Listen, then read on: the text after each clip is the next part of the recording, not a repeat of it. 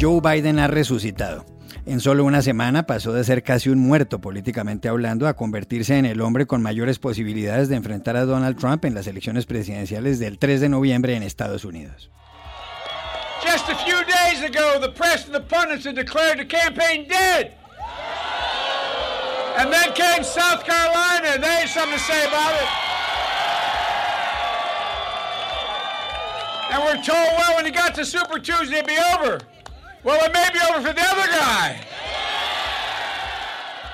Hace algunos días la prensa y los expertos habían dado por muerta nuestra campaña, acaba de decir Biden tras vencer en las elecciones primarias en varios estados. Y añadió, vinieron las primarias de Carolina del Sur y también dijeron que todo se acabaría este supermartes, pero tal vez el final ha sido para otro, para alguien más.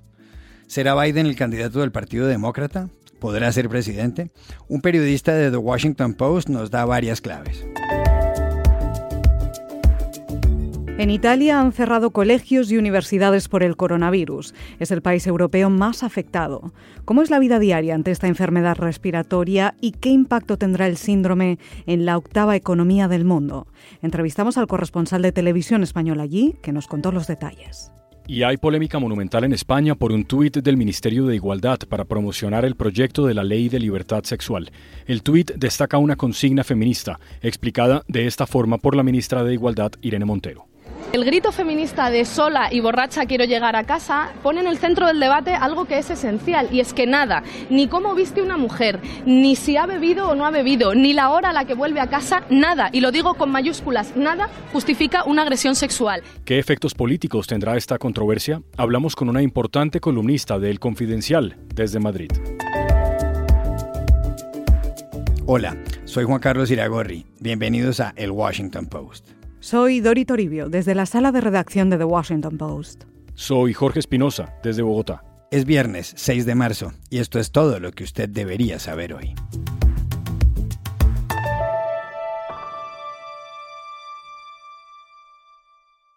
Joe Biden vive un momento dulce en Estados Unidos.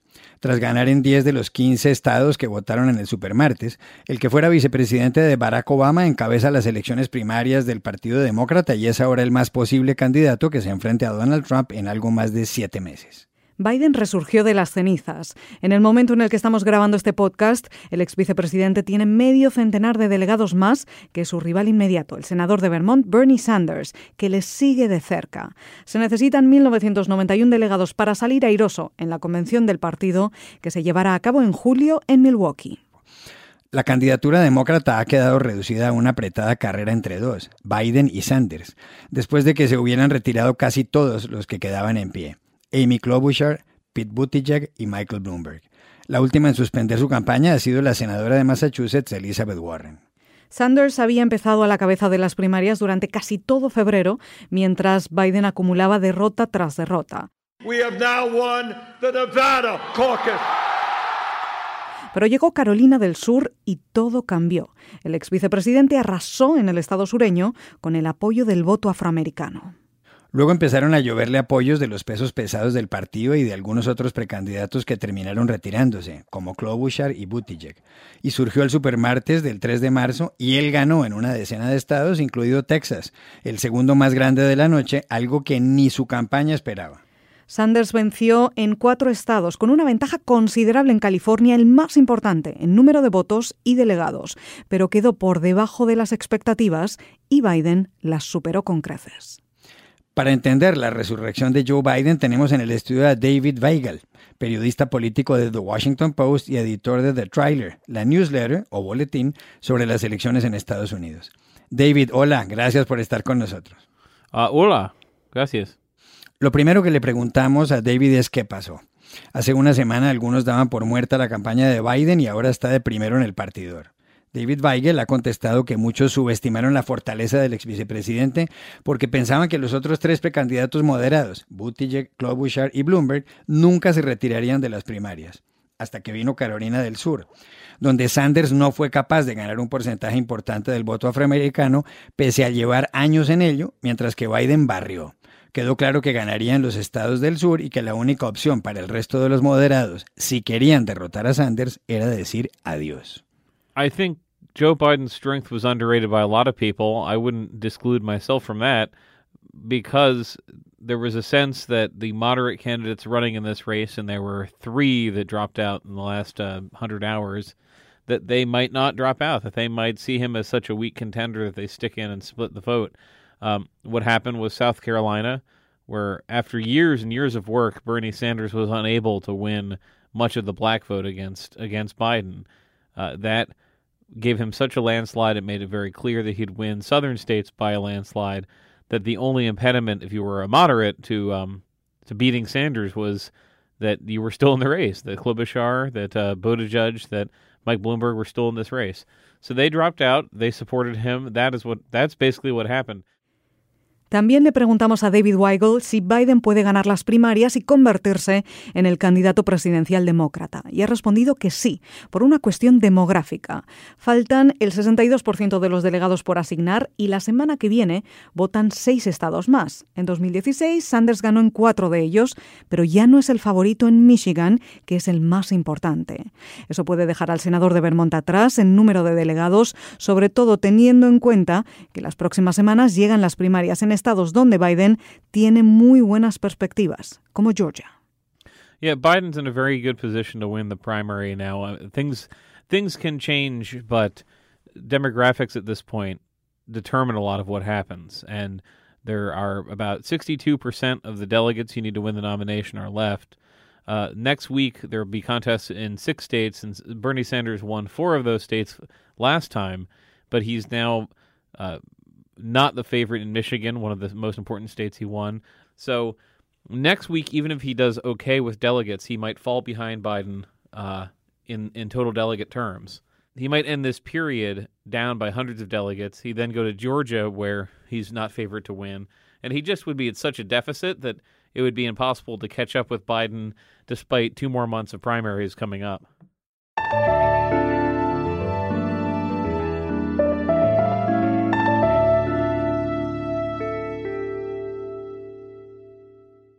Crece la inquietud en Italia y en el mundo por el coronavirus.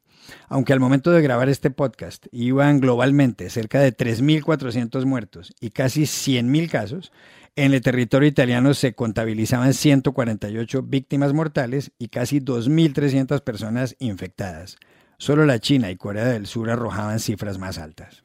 Y para hablar de todo esto, conectamos con el corresponsal de televisión española en Roma, Lorenzo Milá. Lorenzo, muchas gracias por estar con nosotros. Muchas gracias a vosotros. ¿Qué tal?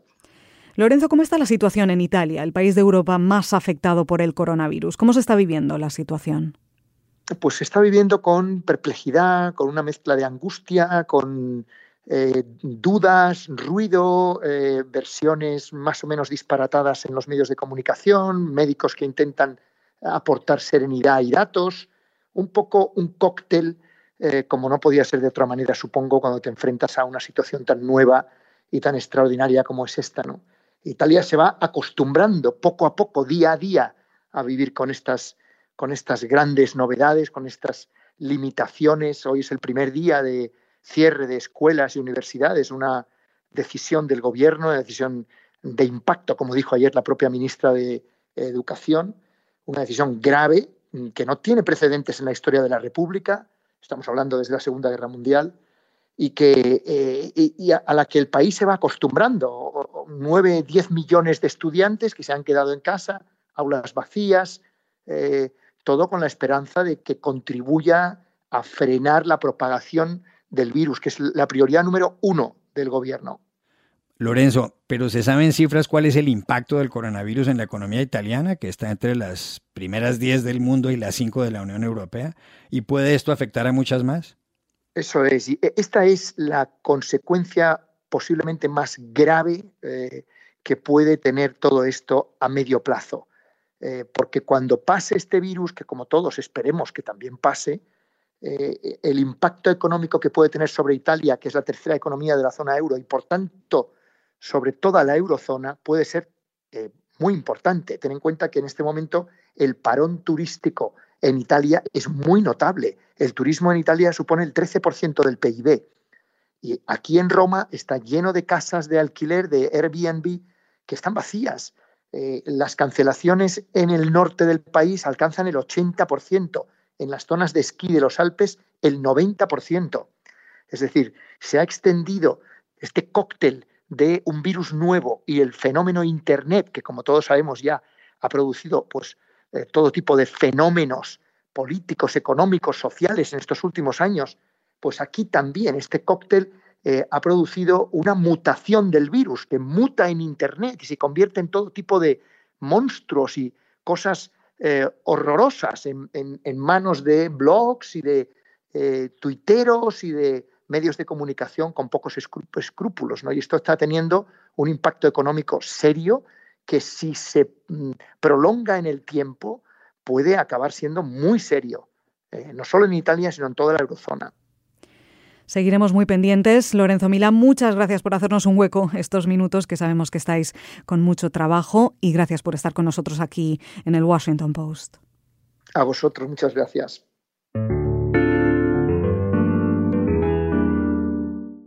Una controversia feroz se ha desatado en España a causa de un mensaje en la cuenta de Twitter del Ministerio de Igualdad, cuya titular es Irene Montero.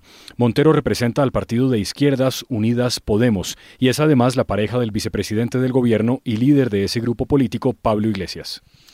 El tuit buscaba promocionar el proyecto de ley de libertad sexual, al que le ha dado luz verde ya el Consejo de Ministros del Gobierno de Coalición, que preside el socialista Pedro Sánchez y que tiene como socio principal a Unidas Podemos, pero está pendiente de la bendición del Congreso de los Diputados. Y el tuit Iragorri traía una consigna feminista que dice, sola y borracha quiero llegar a la casa. Eso produjo la reacción inmediata y fuerte de la derecha. Cayetana Álvarez de Toledo, portavoz del Partido Popular, el PP, dijo lo siguiente. Si yo fuera ministra de Igualdad y mi marido saliera, cual macho alfa, a defender a su hembra de las críticas de un colega del ministerio, de verdad lo mandaría a dormir al sofá. No me puedo imaginar mayor humillación, mayor condescendencia y de luego mayor machismo. Bueno, y para hablar de este tema hemos contactado en Madrid con Ángeles Caballero, columnista de El Confidencial, un muy conocido diario digital. Hola Ángeles, gracias por estar aquí. ¿Qué tal Juan Carlos? Muchas gracias a vosotros por contar conmigo y saludos para todos. Ángeles, ¿acertó con ese tuit el Ministerio de Igualdad o metió la pata? Metió la pata por convertir un estupendo y eficaz eslogan para movimientos feministas que incluso se llevan escuchando desde los institutos, al menos aquí en España, en convertirlo en una declaración institucional. Yo creo que un ministerio, y más un ministerio de igualdad, debe reunir a todos, votantes de esa opción política o no, feministas o machistas, jóvenes y no tan jóvenes. Con lo cual creo que convertir ese eslogan, ese claim un poco fácil y un poco pueril en declaración institucional, creo que no estuvo demasiado acertado.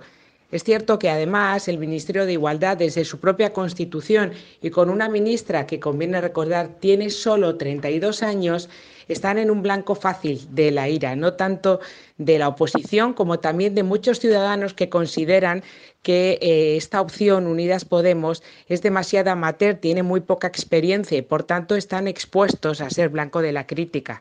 Por tanto, creo que esta opción quizá no ha sido la más acertada. Es cierto, yo por generación, con 44 años, no he recibido nunca esas consignas durante mi, educación, pero es verdad que hay muchas mujeres en España que ya saben que tienen todo el derecho a caminar solas, a consumir el alcohol que quieran y además a ir vestidas como quieran. Eso no da derecho a ningún hombre a agredirlas ni a acosarlas.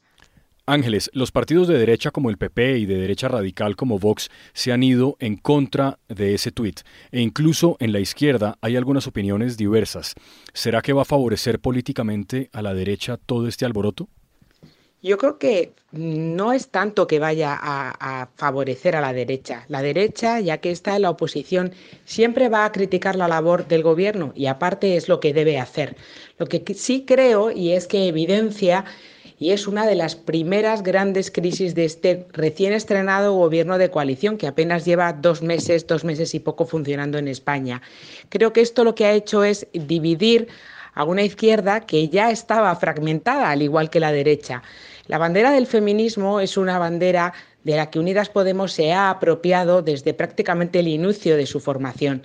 Pero es una bandera que ya tenía abrazada y, que enarbolaba el Partido Socialista Obrero Español desde su formación que recordemos que tiene más de un siglo de historia, con lo cual esto quizá lo que ha servido es para evidenciar una de las primeras grietas en este gobierno de coalición, probablemente echándose la culpa unos a otros e incluso por las críticas de la oposición, estamos asistiendo en España, yo creo que a una especie de polémica un poco infantil, un poco estéril, puesto que con esta cruce de acusaciones de quién es más machista o quién es más feminista, lo que estamos ocultando es una realidad que se vive en España y en otro tipo de países, que es la brecha salarial, es la violencia contra las mujeres, las mujeres que mueren a manos de sus parejas o de sus exparejas. Y este tema, que es lo que pretende eh, regular el Ministerio de Igualdad con una ley, eh, o al menos con un anteproyecto de ley, creo que ya de por sí es suficientemente delicado e importante. Quizá es ahí lo que está tapando esta polémica, como digo, un poco infantil y un poco triste para los que creemos y estamos convencidos de que el feminismo es clave y es importante en cualquier país. Ángeles Caballero del Confidencial desde Madrid, gracias por haber estado con nosotros. Muchísimas gracias a vosotros, de verdad, ha sido un placer y espero que nos volvamos a escuchar muy pronto.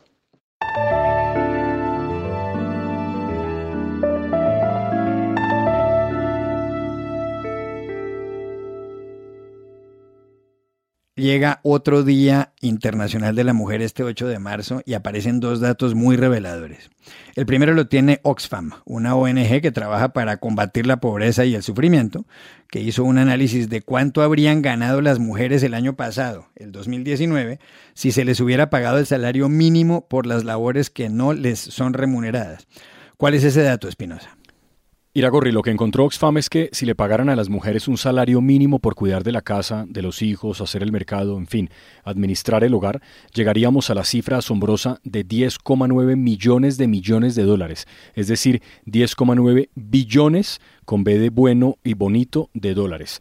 Ese valor, dice Oxfam, supera los ingresos combinados de las 50 compañías más grandes en la lista Fortune Global 500, que incluye a Walmart, a Apple y a Amazon. Oxfam también comparó la distribución de ese trabajo no remunerado entre géneros. La India tiene la brecha más grande.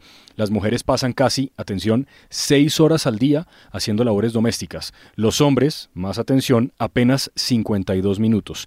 En el extremo opuesto, las brechas más pequeñas están en Suecia, en Dinamarca y en Noruega, sobre todo porque tiene programas de seguridad social que dan atención a niños y a personas mayores. Bueno, y el otro dato lo trae The Economist y se refiere a los países con mejor ambiente laboral para las mujeres. ¿Qué dice el semanario británico Espinosa?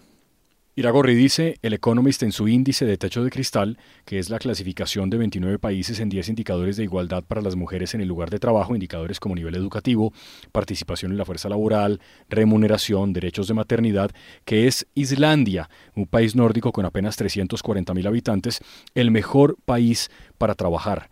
Eh, para las mujeres. Está liderando el ranking superando a Noruega y a Suecia. Los países nórdicos tienen una característica. Más de la mitad de las mujeres tienen título universitario y ocupan casi la mitad de los escaños en el Parlamento.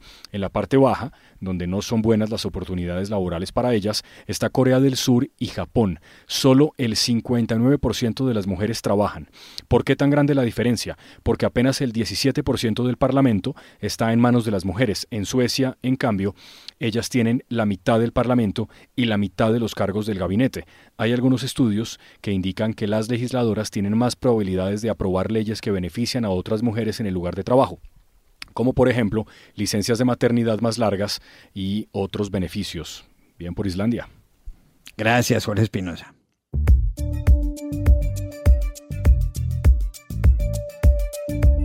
Y estas son otras cosas que usted también debería saber hoy. El presidente de Venezuela, Nicolás Maduro, les ha pedido a las mujeres de su país que tengan muchos hijos. A parir, pues, a parir. Todas las mujeres a tener seis hijos, dijo después de haber hablado con una que había tenido cinco y espera el sexto.